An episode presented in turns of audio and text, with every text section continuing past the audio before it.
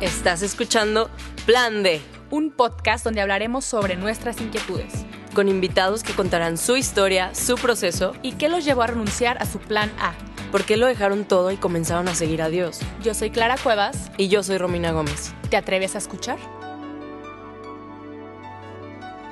Hola amigos, bienvenidos una vez más a otro episodio de El Plan D.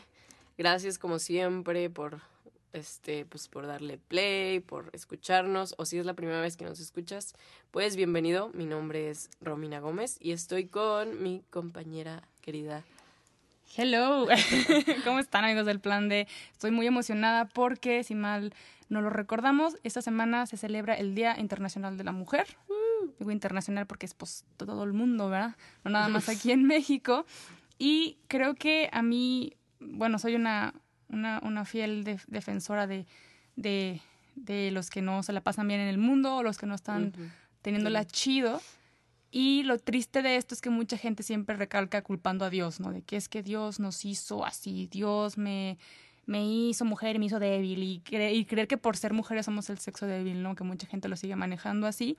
Pero cuando me, me inmiscuí a todo esto de, de, de, Cristo y la palabra de Dios, pues me di cuenta que Dios no es un Dios machista, no es un Dios que, que nos odia y nos aborrece y háganse para allá viejas, o sea, no, sino que somos parte de su plan de salvación. Entonces yo al descubrir esto dije, wow, o sea, no puedo creer que yo haya, haya juzgado también mal a, mal a Dios, ¿no? Y este episodio es precisamente para hablar de esto, de que a, a, lo largo de la historia de, de Cristo y a lo largo de la historia de la Biblia también nos hemos encontrado con mujeres que fueron parte de la historia de la salvación, que fueron parte de, de todo ese proceso para que Cristo llegara y marcara el antes y el después.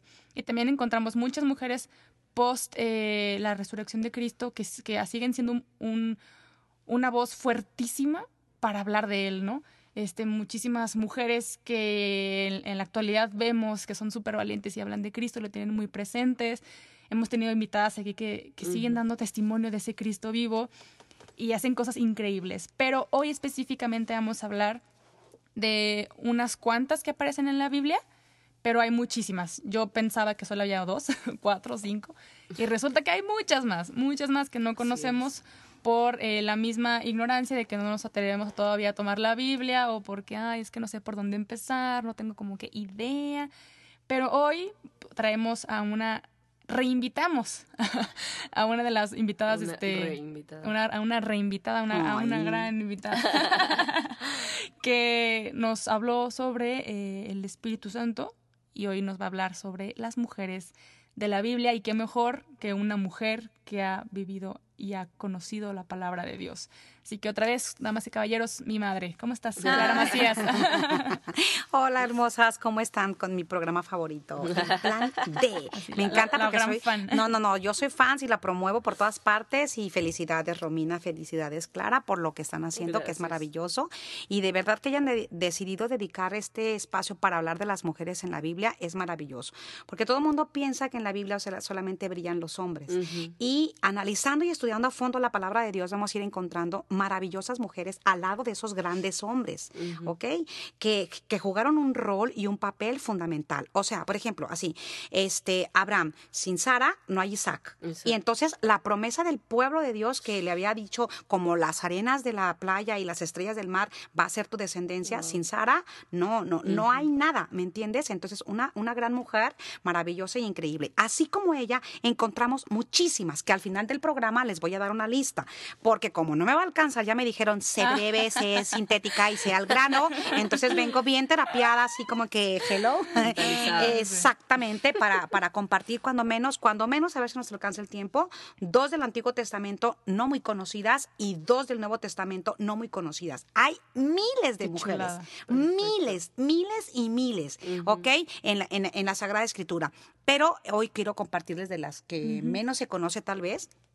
Porque por supuesto brilla, ¿verdad? O brilla su esposo, o brilla su hijo, o brilla alguien más, ¿no? Pero este, y tienen un aporte maravilloso para la mujer el día de hoy. Acuérdense ustedes que leer la palabra de Dios no es darte un viaje al pasado, sino es retomar la lectura de la palabra y iluminarme en el hoy, en el ahora, porque tiene muchísimos para, para, parámetros y pautas que compartir. No, y aparte es una chulada porque encontramos a muchas que que están siendo perseguidas, que son eh, juezas, o sea, gente fregona dentro de la Biblia y que nos puede servir hoy en la actualidad de cómo le hicieron ellas para resolver tal, o cómo le hicieron ellas con la ayuda de Dios, o cómo le hicieron para bla, bla, bla, bla, y, y pueden ser de mucha inspiración para nosotras también, para tanto hombres y mujeres que lo escuchan, ¿no? Porque a veces pensamos de que, ah, es que es visión de hombre y no entiendo, no, pues a ver, que seas hombre y mujer no te, no te debe de cerrar los logros de otras personas. Así que podemos escuchar las historias que sean. Y a ver, cuéntanos. empezamos, empezamos, empezamos con el Antiguo Testamento. Bueno, escogí dos geniales que me encantan, me, me, me, super fascinan. ¿Conocen a Jocabet? No. No. ¿No? ¡Ay, sabía! Porque pobrecita, yo como, como mujer digo yo, ay, qué gacho, si ella hizo algo maravilloso, increíble. Pero sí conocen a Moisés, ¿verdad? Claro. Ah, ok, ya hice el rollo. Jocabet es la mamá de Moisés. Y este, y pues todos los reflectores, claro, este, están en Moisés por todo lo que hizo por el pueblo de Dios. Pero sin Jocabet, que es su mamá, nos quedamos sin Moisés. Nos quedamos sin Moisés. ¿Quién es Jocabet? Jocabet, ante todo, es una mujer de acción y con visión y estrategia. Para los tiempos de los que estamos hablando, o sea, es una mujer fuera de contexto y es como adelantada a su tiempo, ¿ok? Hay una norma, hay una regla en la cual este, empieza el pueblo eh, egipcio a preocuparse porque están creciendo demasiado los hebreos y dicen tenemos que exterminarlos. Y entonces aquí empiezan a hacer una, pues como en los tiempos de ahora, ¿verdad? Así vamos a, exterminar este pueblo, a las parteras, mátame a los niños que nazcan, varones, y ellas dicen, ¿sabes qué? Yo no le entro a eso. Entonces deciden a los a sus guardias, niño que tú me encuentres, lo matas, lo asesinas, porque nada más queremos que dejes a las mujeres, porque con ellas nos vamos a entretener. Fíjate nada más el concepto que van diciendo. Entonces, este todo niño masculino este estaba con esa ya indicación de perder la vida.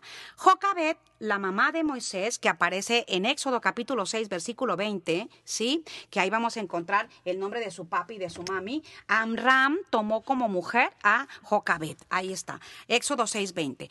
Ella, ¿qué es lo que dice? Yo no. Yo no soy dispuesta a entrarte a tus proyectos. O sea, tiene un contexto y un mundo este, contradictorio. Tiene un contexto este, mm, difícil.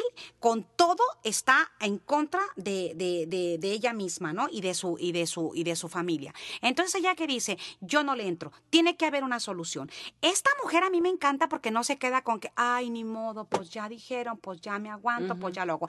Ella sabe buscar la tercera opción. ¿Sí? Porque siempre hay o A o B y bueno, aquí está la cuarta, ¿verdad? Pero abreviamos la cuarta, la cuarta porque es el plan D. Entonces ella dice, yo no le entro a este juego y empieza a planificar. En primer lugar, esconde a su niño tres, tres meses.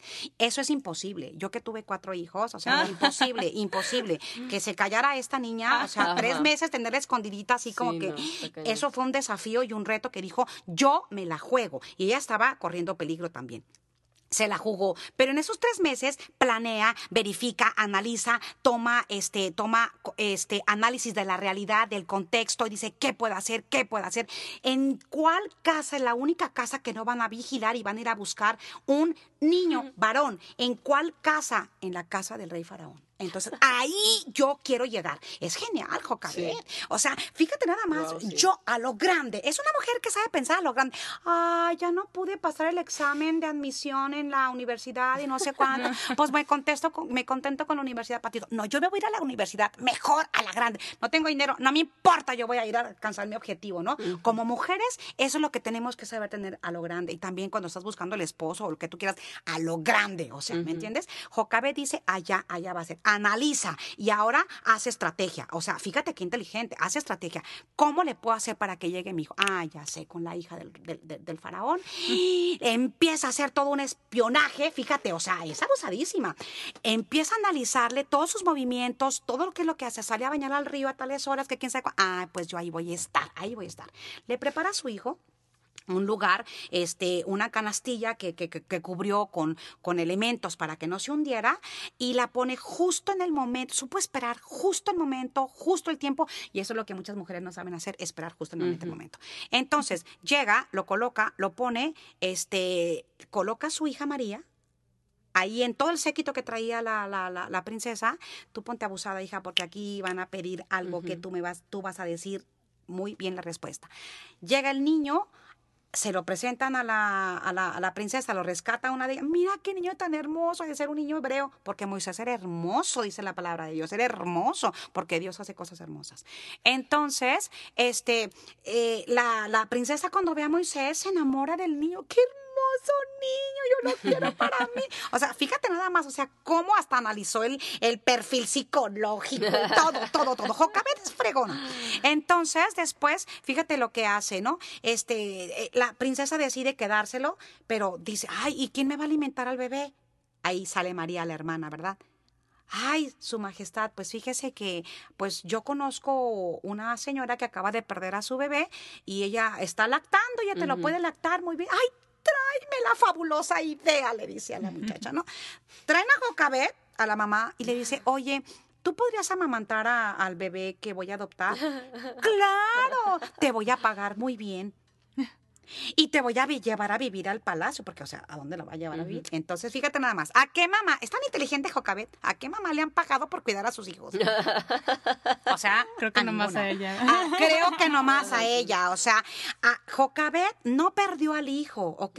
Jocabet sigue mamantando a su hijo. Jocabet sigue formando y custodiando y preparando a su hijo. ¿Pero en dónde? En la casa del faraón. Y de aquí, junto con toda la formación que recibe de la casa del faraón, ¿sí? Haz de cuenta que Moisés estudiaba en aquel tiempo, por decir, el Harvard de aquel tiempo, pues lo mejor, estrategia de guerra, eh, idiomas, todo lo que tú quieras, pero su mami a un lado de ella, de él, hablándole de su fe, hablándole del único Dios y de, tú no te olvides de Abraham, de, de, de- de Isaac y de Jacob, no te olvides, no te olvides, no te olvides. Y eso cambió la historia. Un día cuando ya creció a Moisés, dice que se recordó de su pueblo, de su pueblo Israel y bajó a ver cómo estaban sus hermanos. ¿Por qué? Porque esta mujer se la jugó.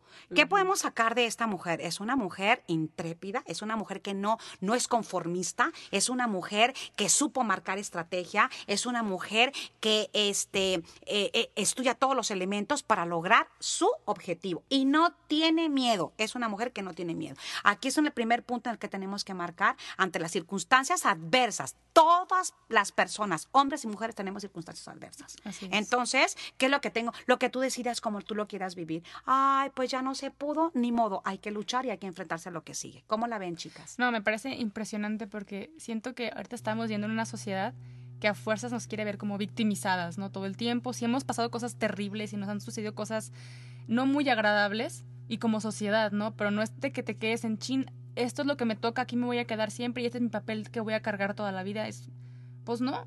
O sea, imagínate que a Jocabet hubiera dicho, ah, no, pues nos van a matar a todos los niños y ya no me toca. O sea, ya, ahí se me va a morir el bebé, ni modo. Claro, es una actitud de no conformarse y no, no victimizarse, ¿no? Yo creo que eso es lo, lo más rescatable de ella, que no se, no se quedó como víctima como todas las demás mamás. O sea, ella pensó, ok, ok, ¿qué vamos a hacer? ¿Cómo vamos a actuar? ¿Cómo vamos a accionar en vez de, de preocuparnos? Y no sé, se me hace súper valioso lo que dice. Sin ella no hubiera existido. Moisés. Así es. No hay Moisés. Y así a lo largo de la Biblia vamos a encontrar grandes mujeres detrás de grandes hombres, como dicen por ahí, ¿verdad? Yo no diría detrás, a un lado. Al lado. Al lado, al lado. ¿Por qué? Porque la cosa es complementaria. Y aquí, por ejemplo, el papá de Moisés no hace nada. Aparentemente aquí, en, en el relato que, Sí, que- no, que no nos aparece. cuenta, no aparece. O sea, la que se la juega, eh, como muchas veces Como hay, hay circunstancias que los papás a veces el hombre por su carácter, por su psicología, por su formación y por su estructura psicológica, emocional, biológica, etcétera, se paniquean. Y la mujer, cuando desde el momento en el que tenemos a un bebé, se nos activa un chip, un chip maravilloso que te hace convertirte en una guerrera. Wow. Wow. Entonces sí, tú tienes como esta curiosidad de saber y conocer más la vida de Jocabet, la encuentras en Éxodo. En Éxodo, desde la vida de Moisés. Desde la vida ¿ok? de Moisés. Pues, eh, yo te, de- te- de- relaté el nombre de ella, pero a partir del capítulo 2. Ahí vamos Perfecto. a encontrar. En el capítulo 2, toda Muy esa bien. historia. Segunda uno. mujer. Segunda mujer, Débora. Ella está. Débora. Ella sí la conozco. Ella sí la conoces a Débora. Débora, Débora, Débora. Débora aparece en el libro de los jueces, que es un libro que nadie quiere leer en la Biblia porque dice, ay, puras guerras, pura matadera, pura no sé qué. O sea, que voy a aprender de ese libro. Este es un libro fantástico que algún día, ojalá la vida me permita, ¿verdad?, venir a compartirles de eso, pero hoy venimos a hablar de Débora. Ya se autoinvitó. Así es, por si no, no lo tenían pensado. Entonces, fíjate, en el libro de los jueces aparece como, como un resumen de la historia del pueblo de Israel en la cual es como un círculo vicioso, ¿ok? El pueblo de Dios está muy bien en un punto positivo, exitoso, maravilloso y se olvidan de Dios, porque Como así le pasa al humano. Cuando te va bien todo, ni te acuerdas de Dios, no vas, no vas a, orar, no buscas rezar, no buscas hacer nada. O sea, yo lo logré por mis propios principios, que no sé cuánto, me olvido de Dios. ¿Ok? Entonces, ¿qué es lo que pasa cuando te olvidas de Dios? Hacemos las cosas que le desagradan a Dios. ¿Ok? Entonces empezamos a ponerme yo en el centro y, y, este, a actuar como si Dios no existiera en mi vida, etcétera, etcétera. Y aquí vienen las consecuencias. Cuando yo saco a Dios de mi vida, vienen las consecuencias. Entonces, eh, en el libro de los jueces llegaba un pueblo a dominar al pueblo de Israel y a meterles unas palizas y a dominarlo por 18 años, 20 años, 40 años y no sé cuánto. Entonces, al vivir de una manera con esa dominación tan horrorosa y tan tremenda, entonces el pueblo, ¿sabes qué es lo que hace? Clama a Dios. Dios, por favor, ayúdanos. Que es lo mismo que hacemos cuando nosotros tenemos el agua hasta el cuello, ¿verdad? Dios, por favor, ayúdame, no me abandones y que no sé cuánto. Entonces vamos a la iglesia, oramos, pedimos intercesión. Puedes orar por mí, por Sí. favor, haz cadena de oración para que el Espíritu Santo descienda sobre mi vida y me ilumine qué voy a hacer. Cuando traemos hasta acá, pero cuando andamos súper bien, ni nos acordamos de Dios. Entonces, esa es la historia del pueblo de Dios, en el cual cuando el pueblo clama, Dios les manda un juez. ¿Ok? Que viene a salvar y a liberar el pueblo. El, el término juez no se refiere a alguien que va a hacer justicia, sino más bien a salvar al pueblo de eh, la nación que la está oprimiendo. En este caso, aparecen casi puros hombres. La única juez, eh, mujer, es Débora y es fantástica, porque ella es eh, una mujer, este muy diferente a todas las demás, con iniciativas de todos los tipos que podemos encontrar que realiza ella, pero es profetisa, es una mujer ungida, es una mujer de visión, es una mujer de Dios que se sentaba todas las tardes en la palmera a hacer justicia con su pueblo, o sea, a orientarla, a darle consejos, a ayudarles, a guiarlos, etc. O sea, era una mujer muy sabia, muy Un capaz. mujerón. Un mujerón que, que en la mentalidad del tiempo bíblico que Uh, estamos sí. hablando, que tú le vayas a pedir un consejo a una mujer, o sea, desgárrate las vestiduras. No, ella se sentaba todas las tardes debajo de la palmera a dictar justicia. Y la palmera me encanta a mí en el texto bíblico porque la palmera es signo de, de, de, ¿cómo te diré?, de presencia de vida, pero además también las palmas en, este, son de climas muy áridos y cuando hay huracanes o cosas así de ventanales, ven- vientos muy fuertes, etcétera, la palmera se mece de, de, de un lado hasta el otro, pero, se no la sacan de la tierra, porque tiene las raíces hundidas hacia abajo, de tal manera que se agarra y se fortalece. Los árboles quedan eh, tirados por donde quiera, ¿no? ¿Qué nos indica que, que, que, que Débora estaba sentada en la palmera? Tenía las raíces bien hundidas en su fe, en sus principios, en sus valores, en sus capacidades, en sus Wow. cualidades. Y entonces aquí Dios le habla a Débora y le dice, ¿sabes qué? Ve y dile, este, por favor, al que está al frente del ejército, que es momento de que ya nos libere, los voy a liberar. Entonces ve y dile que ya prepare el ejército y que se vaya. Entonces llega Débora y le dice, oye, pues ya es el tiempo de que vayas y que no, que no sé cuánto. Y empieza a decirle, ¿no? Eso es lo que me dice Dios. Y entonces él le dice, ay, no, yo no voy. Un hombre que le dice a una mujer, no, yo no voy, yo no voy. Es que a ti te está diciendo Dios que tú vas a tener el triunfo y el éxito y que no sé cuánto. No, yo no voy. Entonces el hombre dice, ¿sabes qué? Si tú vienes conmigo. Si tú vienes conmigo, yo voy. Me encanta, me encanta, porque que esto aparezca en la Biblia, que un hombre le diga a la mujer, si tú vienes conmigo, yo voy, si tú vienes conmigo, yo lo hago, perfecto. Pero me encanta, porque Débora, a pesar de que es una magnífica mujer, sabia, culta, religiosa, profetisa, este, mujer, etcétera, está bien ubicada. ¿Sabes qué, mijito? A mí no me toca llevarme el premio de que vencimos. Eso te toca a ti. ¿Qué van a decir? ¿Fue una mujer la que ganó la victoria? No, mijito, eres tú el que la vas a ganar. Pero está bien, te voy a acompañar. Lo acompaña, ella se queda atrás. ¿Sabes qué estaba haciendo? Orando, echándoles ánimo, fortaleza para que los alcanzarán los objetivos de vencer al enemigo. A mí me encanta Débora porque eso es lo que tenemos que saber hacer también muchas veces las mujeres cuando vamos detectando líderes. A mí esta mujer me encanta porque detecta un líder. ¿Y qué hace? No le hace todas las cosas, ¿eh? ¿Sabes qué? Te toca ir a ti porque tú te vas a llevar el premio, porque tú te vas a llevar el aplauso. Yo atrás me voy a gozar en decir, aquí ya está un líder para entregarle la estafeta al que sigue. Eso es lo que tenemos que hacer las mujeres, ser líderes de saber detectar, este, ¿cómo se llama? Eh, eh, gente tan capaz que lo puede hacer este, mucho mejor con nosotros. Pero el chiste es preparar a los que siguen.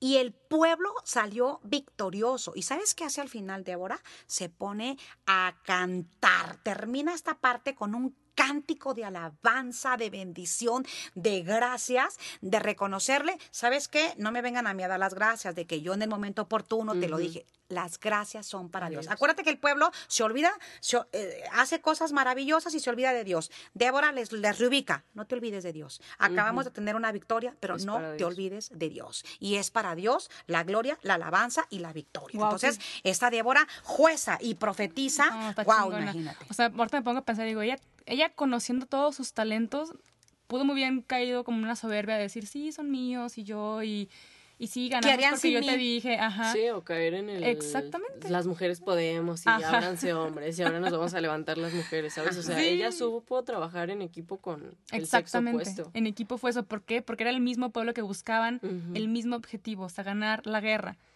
si Débora se hubiera quedado con, ay, no, ¿cómo le voy a decir un hombre que nos, que nos salve? Ay, no, y se, se, quedaba con esa, esa visión esa, ¿cómo se dice? Profeta, mentalidad, ajá. Pues ahí se hubieran muerto todos. Pero decidió poner sus talentos y, y exigirle a otro que también ponga sus talentos y animar a, para que vencieran y ganaran la guerra. ¿Por qué? Porque también pasa, ¿no? A veces tenemos la solución para algo y, ay, no, ¿cómo se la voy a dar a él? Se me cae gordo. Ay, ¿cómo, se lo, cómo lo voy a ayudar si no somos amigos? Y es como, pues al final de cuentas todos queremos algo, un bien común. Claro. O sea, no, nos, no podemos dividirnos en talento nada más por esta guerra de sexos.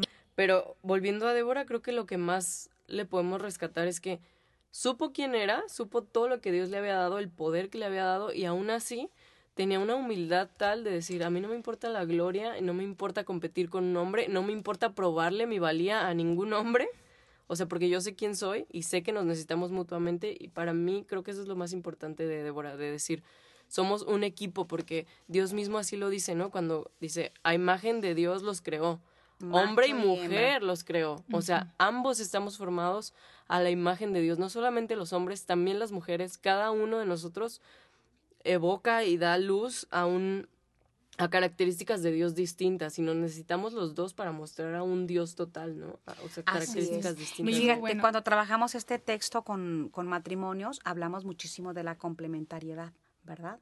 Y también de la valía de la mujer de saber tomar iniciativa. Ella fue la que tomó la iniciativa movida por Dios. Entonces fue maravilloso. Muy bien, entonces en el libro de jueces nos encontramos a Débora. Así que si te llamó algo de Débora, te identificaste o algo, agárrate terminando el episodio, el libro de jueces, y ponte en oración y a meditarlo.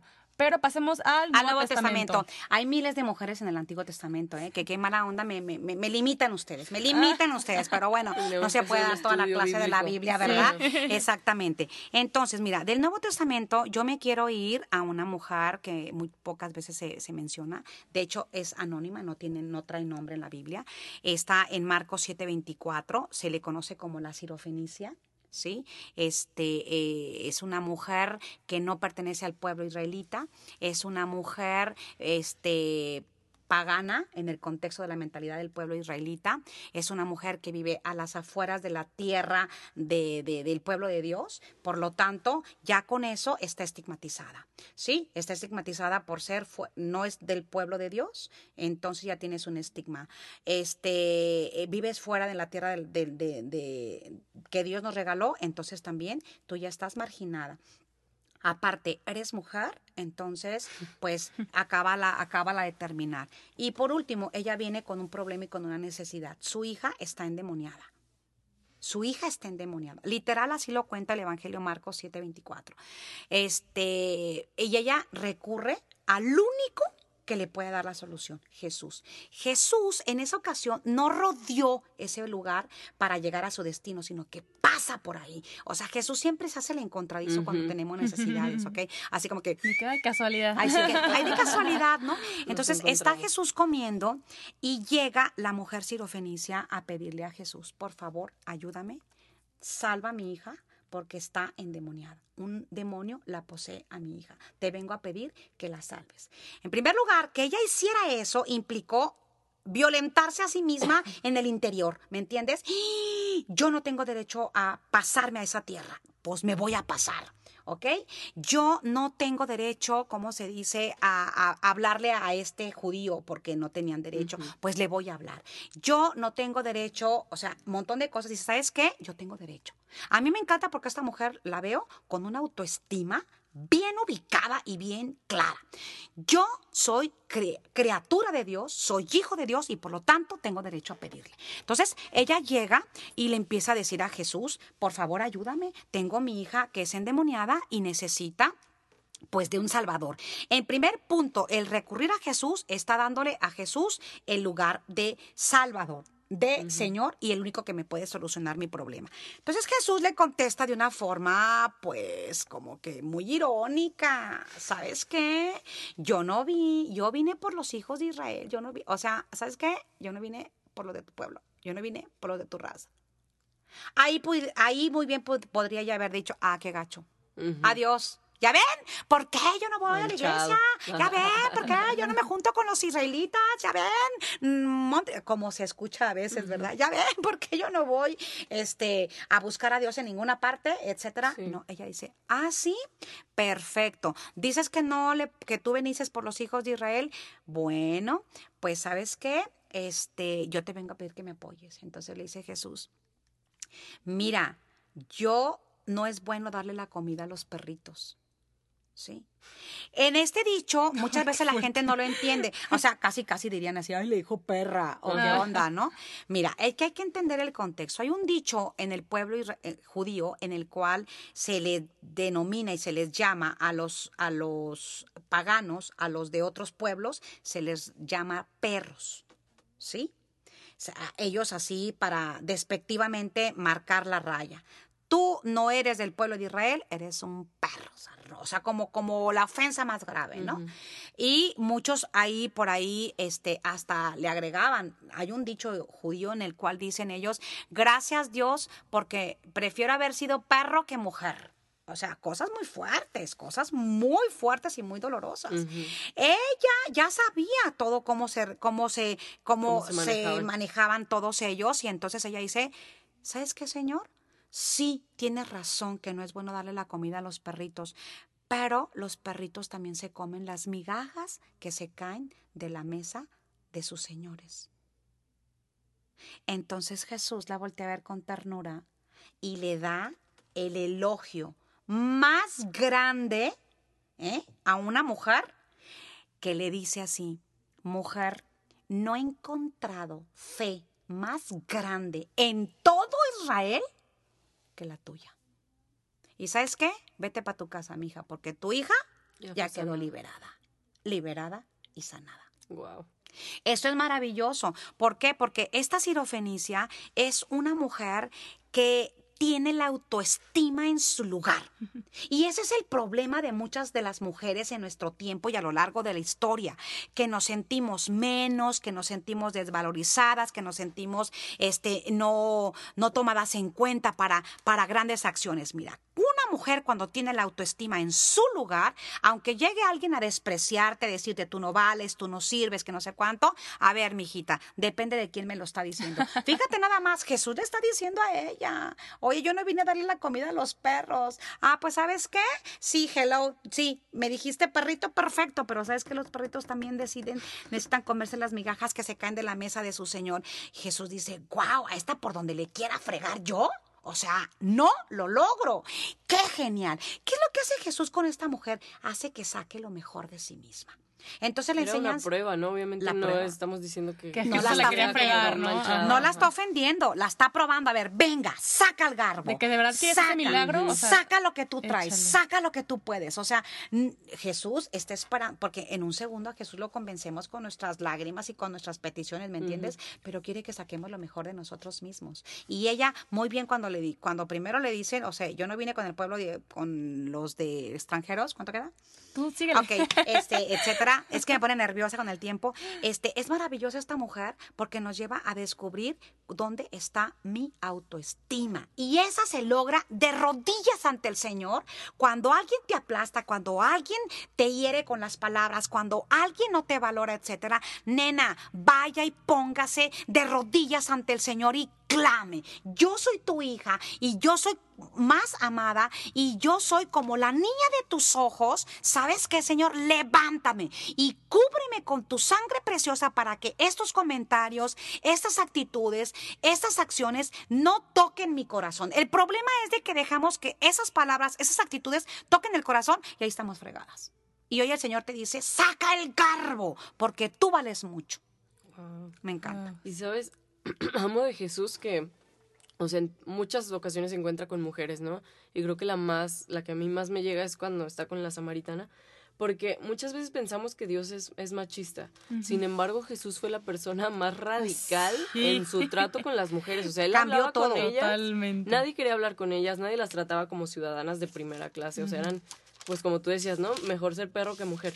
Y sin embargo, Jesús recuerda lo que dijo, o sea, en el principio de que Él los creó a la imagen de Dios, a los dos, y las rescata y les dice, o sea, les devuelve su dignidad de decir, ustedes son igual de valiosos que los hombres y las necesitamos a ustedes también para cumplir mi obra aquí en la tierra, ¿no? O sea, les doy el valor que tienen como mujeres, como seres humanos. Exactamente, porque somos, o sea, y él lo decía, son las, somos hijas de Dios y también somos amadas por el Padre. O sea, creo que esos que me dicen que Dios es machista, cada vez lo compruebo menos con estas historias Sí. y que Dios y Cristo fue el primero en voltearnos a ver. eh, él fue el primero en, en invitar a mujeres, o sea, en defendernos. Yo digo, ¿cómo va a ser machista este hombre, no? Si en vez de juzgar, por ejemplo, a la adúltera o a la samaritana que tenía una vida sexual muy, pues muy loca, o sea, él en vez de, de juzgarlas y llamarlas prostitutas y aléjate, las defendía, las cubría y les devolvía su dignidad y las decía, este no, estás llamada a algo más que esto. Y les daba un propósito y un nivel de vida distinto. Es increíble. Mira, el Evangelio de San Lucas se le conoce también como el Evangelio de las mujeres. Porque Lucas es el que más habla y menciona de mujeres y es el que más, este, ¿cómo se llama? Dignifica la presencia de la mujer. De hecho, en el capítulo 8, que voy a cambiar de la que les dije que les iba a hablar porque está más interesante esta, que ya me acordé. En el capítulo 8 de Lucas hay una lista de discípulas, mujeres que, que seguían a Jesús y en aquel tiempo las mujeres no tenían derecho a vivir un, un discipulado. Wow. Y con Jesús, Él tiene mujeres discípulas que lo seguían y que lo acompañaban y no eran precisamente como para nada más andarle como que haciéndole Sí, la la sopita comida y y- la ajá. comida y todo el rollo. Vamos a encontrar mujeres valiosísimas que, que, que, que lo van siguiendo. Lucas 8, por ejemplo, menciona una lista una lista este perfectísimo. Eh, eh, dice en Lucas 8, capítulo, capítulo 8, dice este versículo 2. Y algunas mujeres que habían sido curadas de espíritus malignos y enfermedades, María llamada Magdalena, de la que habían salido siete demonios, Juana, mujer de Cusa, un administrador de Herodes, Susana y otras muchas que lo servían con sus bienes. Yo quiero hablar de Juana, Juana la mujer de Cusa. ¿Saben quién es esa? No. Juana, la mujer de Cusa, era servidor, fíjate, eh, Cusa era el administrador de Herodes, ¿sí? Entonces, eh, era un hombre que vivía en el ambiente de la política, era un hombre que vivía en un puesto público muy importante, era un hombre rico. Por su misma situación de ser administrador de Herodes, y Herodes era muy, muy, muy malo, y Herodes vivía en las orgías y en el mundo, en el bluff y todo lo que... Juana, la esposa de Cusa, o sea, el administrador de Herodes, es discípula de Jesús. No wow, eso es fantástico, eso es maravilloso, porque ¿sabes qué? ¿Sabes qué es lo que hace Juana? Juana a mí me encanta porque es una mujer que nos enseña a saber llevar la fe al Sí. ambiente en el que me desenvuelvo, al ambiente y en el mundo en el que me encuentro. Juana, siendo la servidora, eh, perdón, discípula de Jesús, y esposa de Cusa, imagínate cada vez que Cusa le decía, ya me voy porque hay fiesta en el palacio, eran fiestas de 10, 15 días, o sea, ¿me entiendes? En una fiesta de esas, hasta Herodes le mandó cortar la cabeza Sí, a Juan el Bautista, o sea, para que veamos el contexto, imagínate cómo se quedaba Juan a decir, híjole, en qué ambiente y en qué situación se mueve mi marido, ¿no? Pero yo no reniego de mi fe. Yo me agarro a mi Dios y yo me hago discípula del Señor. A mí me encanta porque de segurísimo también en muchísimas ocasiones Juana tenía que haber ido, porque si vemos, por ejemplo, a Flavio Josefo, un escritor judío del tiempo de Jesús, vamos a encontrar muchas cu- cuestiones al respecto, ¿no? De la vida de, de- de- del palacio. Juana muchas veces ha de haber tenido que estar en el palacio toda bella, toda llena de, de- de joyas, todo lo como tenía que ir la esposa del administrador de Herodes a hacer presencia y acto oficial a qué? A evangelizar ese ambiente, ese mundo y ese lugar. Entonces, ¿qué me enseña Juana? Juana me enseña a saber no renegar de mi estatus social, político, económico, religioso o lo que sea, sino saber hacer presente a Dios ahí en donde me muevo. Y ahí en el palacio, la discípula de Jesús llegaba y se hacía presente. Yo me imagino consolando a las otras esposas de los otros, porque era, o sea, de cuenta, Sí, con cuántas se han de haber acostado en la última fiesta mi marido, ¿no? ¿Cómo? Y, y- y ya me va a cambiar por otro, qué rollo, imagínate, haciendo una evangelización con las otras mujeres, haciendo una evangelización en el ambiente ese tan horroroso y tan, tan, tan tremendo. No sabemos qué pasó con, con Cusa, ¿sí? Pero fíjate lo que hizo Juana, que el nombre de su marido haya quedado escrito en el Evangelio. Juana, la esposa de Cusa. O sea, es una mujer que sabe tomar su rol de esposa y sabe meterse al ambiente de su marido y sabe ser luz ahí donde se encuentra. Wow. Las- Las dejé sin palabras. Ay. Wow. Esa, esa, nunca, esa sí de verdad nunca la había Ah, escuchado. No, o sea, la había leído, pero nunca me había puesto a, Como que a pensar, ¿no? indagar. Qué show con su... ¿Qué? a, Ajá, a indagar ¿qué- con ella? ¿verdad? ¿Qué- Le- qué les iba a hablar de la mamá de, de, de- de Timoteo y de la abuela, pero dije, no, ahorita con lo que me estaban diciendo me cambio mejor con Juana. Juana, y fíjate, Juana, el nombre Juan, concluyo con esto, Juan, Juan eh, significa con quien Dios ha tenido misericordia. Y ella se llamaba Juana, Hmm, con quien Dios ha tenido misericordia. Qué bonito. Wow, yo creo que este episodio sí nos abre más los ojos también como mujeres a decir, no manches, hay un chorro de mujeres que nos están haciendo cosas increíbles hoy día, hoy mismo día. Tampoco nos damos cuenta, como no nos hemos dado cuenta en la Biblia, ¿no? Que las vemos pasar, ah, de la descendencia, ah, no sé qué, pero que marcaron historia. Entonces, recomiéndanos algunas mujeres que tú digas, estas las tienes que leer terminando el episodio. En caso de que no te hayas sentido identificado con alguna, este, pues... Mira, tienes que leer la historia, la historia de Sara, Sara, la esposa de Tobías, sí, porque es una historia maravillosa y una mujer, o sea, con mucho, mucha enseñanza que darnos. Te les recomiendo Judith. Judith es genial, es guerrera, es, es venga, todo lo que tengas que enfrentarte. Esther, eh, que con Wow, toda su belleza, con toda su, su elegancia, su, su cultura, etcétera, libera al pueblo. No, maravillosa, genial. Ana, la mamá de, de, de- de Samuel, es increíble cómo sabe lograr sacarle las cosas a Dios, ¿no? La mamá de los macabeos, saber entregar todo por Dios, saber entregar todo por Dios. Noemí, la suegra de Ruth. En el libro de Ruth, échenselo, por favor. Que Netflix ni que nada. Ruth, por favor. Ruth, Sí, ¿eh? el libro de Tobías, este, eh, Ruth. Fíjate nada más. este, esa historia de no, Ruth. no, no, no, no, no. Está, está increíble. Y vamos a encontrar un mundo de mujeres Sí. muy, muy O hermosas. sea que si, si tú de- crees de- como yo que la Biblia es como súper aburrida y que nada más nos dice No, Dios es bueno no, y así, no, o sea, no, sabes. El drama que te vas a encontrar, Sí, las historias, el, el amor, el desamor, el Pero ya, una ya me lo clave. mataron, ya, o sea, hay Ya de la- todo ahí. Pero una clave para saberlo leer, ¿ok? Hay que leer el, el- el personaje de la escritura y aplícatela. A ver, ¿qué, qué- qué hizo? Escríbele ahí a un lado. ¿Qué hizo? ¿Qué no hizo? ¿Cómo actuó? ¿Yo cómo actúo? ¿Qué? Y entonces me lo aplico a mí mismo, porque si no te puedes quedar, ¿what? ¿Qué dijo? ¿No? Por ejemplo, mujeres de la, del, del Nuevo Testamento. Salomé, la mamá de Santiago y Juan. Es genial, ¿eh? Esa, esa señora... La que le dijo eh, que quería que se sentaran, Sí. ¿verdad? Les quiero- No, no, no, no, no, no, pero no, no, es que todo el mundo le tira la mala onda a Salomé. Yo soy una defensora de Salomé. Me he declarado ante la iglesia este como una defensora de Salomé porque todo el mundo, ay, qué soberbia, fíjate lo que le está pidiendo al Señor. No, no, no, no, pues- Ella lo que quiere es que estén con Dios. Ella lo que quiere, quiero que mis llevando. hijos Eh. estén contigo donde tú estés. Sí. Y no quiero, o sea, que se queden así como que a lo último. Lejos. Es una mujer que dice a lo grande y a lo primero, que estén sentados Wow, contigo. sí. Pero aparte, toda su familia se evangelizó, no manches. O sea, ella, sus, sus dos hijos, o sea, este, y ella es de las pocas mujeres que está parada a la cruz. Wow. O sea, no es cualquiera. ¿eh? Por ejemplo, ella, Eunice, la abuela y la mamá de Timoteo. Están geniales. Este eh, está, está Susana, está las hermanas de Lázaro, por ejemplo. María está, está, ¿cómo se llama? Mm, eh, eh, se me fue el nombre, espérate. Está, Elizabeth. está, sí, pero ah, Priscila, está Priscila en el Nuevo Testamento con Pablo, Lidia. Lidia, eh, o sea, eh, Pablo está rodeado de un montón, la- Sí. las, las- las hermanas, la hermana de Pablo, o sea, también aparece, o sea, un montón de mujeres en el Nuevo Testamento que, fíjate, por Lidia, la vendedora de púrpura, se evangelizó toda Europa, por una mujer. Wow. sí. Por una mujer. Su changarro, su negocio, su comercialización que ella tenía, este, ¿sabes qué? Por esas vías y por esos canales que ella tenía de cuenta sus sucursales, como el Oxxo, ay, no se puede decir, ¿verdad? Este, Ay, pues no nos usó- nadie. Pues. usó, usó todos sus canales de comercialización para llevar el evangelio Así por es. una mujer. Entonces nos vamos a encontrar infinidad de mujeres. Las No, y mujeres aparte es impresionante porque, o sea, si tú después de escuchar todo esto sigues creyendo que tenemos un Dios machista y un Cristo que no nos ama y no nos aprecia porque somos mujeres, no, o sea, ponte, a- ponte No. a ver este tipo de, O este que nos tipo de limita personajes. por ser Exacto. No, y deja de- dejado la última estocada.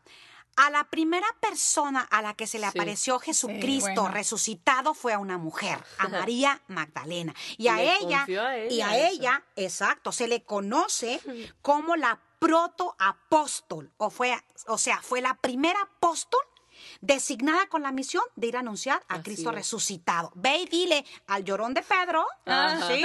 Ve a los, a los hermanitos, ajá, a los hermanitos del trueno, porque Juan y, y Santiago tenían un genio de la fregada. O sea, mi hijita, ¿sabe que ellos están atarantados, así como buenos hombres, ¿verdad?